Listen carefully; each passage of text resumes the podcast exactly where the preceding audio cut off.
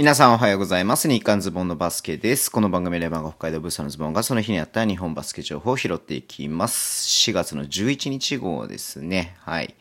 まあ、ゲームデーだったんでね、まあ、レバンガの試合もね、ちょっと、えー終盤、もしや追いつくんじゃないかみたいな感じでね、試合だったんで、試合だったんで、はい。あのーまあいろいろ話したいことあるというか、まあ話したんですけどね、YouTube ライブの方で。うん。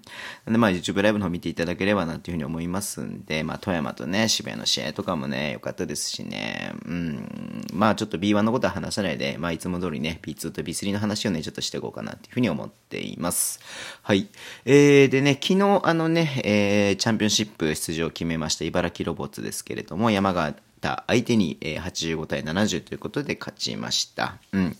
で、えー群馬とね、福島の試合は群馬が76対60で勝ちまして、えー群馬はね、これで、え東地区の優勝ということで、おめでとうございます。うん。まあね、えーまあもちろん CS でね、勝ち上がらないと B1 昇格っていうのはないんですけれども、うん。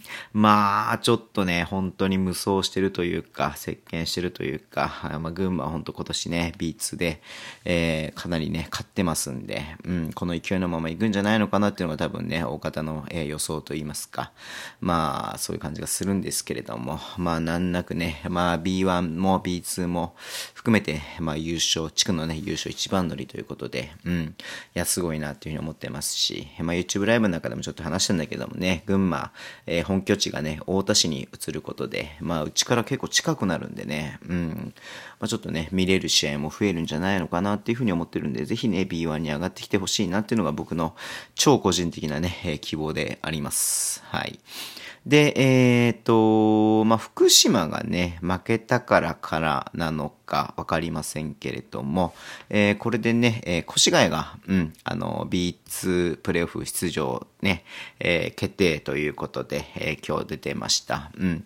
なんでね、えー B2 東地区は、えー群馬、えー茨城、えー越谷っていうね、上位3つはもう確定がしたということですよね。うん。まあ、こうね、あの B2 西地区ね、えー西宮はね、えー確定してますけれども、まあちょっとね、まあ8チームで争うんでね、ちょっとまたこれも面白そうだなっていうふうにちょっと見ていますというか興味があります。はい。えーっと、仙台とね、えー青森の試合なんですけれども、仙台が88対、えー65で青森を下しています。だから仙台はね、ちょっと今これ何、えーっと、順位表を見ますと、うん、えー、あ、そっか。うん、福島が、ごめんなさい。福島が負けたからってわけじゃないのか。うん、仙台との差なのかな。仙台との差、でも仙台勝ったんだよね。どういうことなんだろう。ちょっとわかりませんけれども、うん、残り試合が、えっ、と、仙、ん越谷は、えっ、と、51試合消化していて、仙台も51試合消化していると。で、この勝敗数であれば、まあこれ、え上位3つが確定してるっていうわけではないけれども、えーワイルドカードの中で、えー出れるっていうことっていうことなのかな？うん、そうすると。そういうことか。うん、そういうことですね。はい。なんでまあすいません。さっき上位3つ確定したっていうふうに言いましたけれども、確定はしてないですね。ごめんなさい。はい。仙台がまだ上回れる可能性はあるので、うん、っていうとこですね。はい。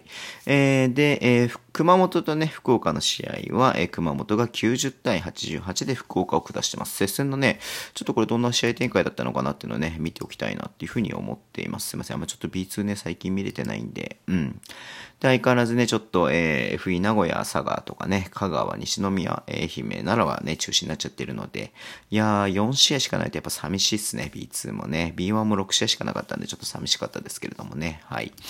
で、えーそんな中ね、ちょっと、えー B3 に関しては、あんまりね、その、影響を受けてない部分もあったりとかしまして、えー今週末はね、ちゃんと試合が行われました。はい。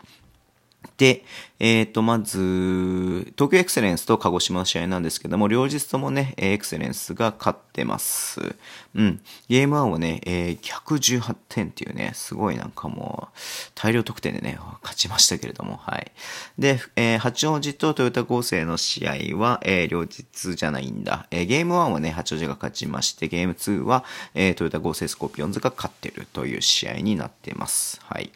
で、えーブロンコスとアイシン AW の試合は両日ともね、愛心 AW が勝ってますね。はい。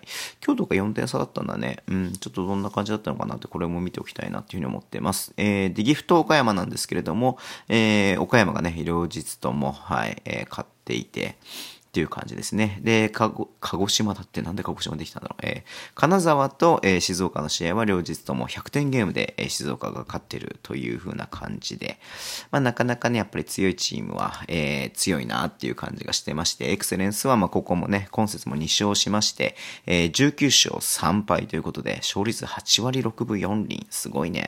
うん。で、えー、トライフープ岡山は19勝5敗ということでね、まあ、勝利数は同じですけれども、えー、まあ、消化試合の関係でね、えー、岡山が2位になっていると。うん。で、ICAW も、えー、17勝5敗なんで、まあ、そうね、結構この辺は競ってるかな。岩手も含めてね。うん。静岡も含めてか。はい。なんで、まあ、エクセレンスもね、だからちょっと今、これ、えー、と何、ずっと勝ってはいますけれども、うん。まあ、直接対決とかね、ちょっとどうなるのかなっていうのはすごい楽しみだなっていうふうに思ってます。はい。で、えー、まあ下の方はね、ちょっとやっぱり、えー、ブロンコスとね、鹿児島がちょっと負けが込んでるかなっていう感じですね。はい。えー、ちなみに、そのさっきの直接対決っていうところで言うと、まあ、次エクセレンスね、えー、ICAW か。うん。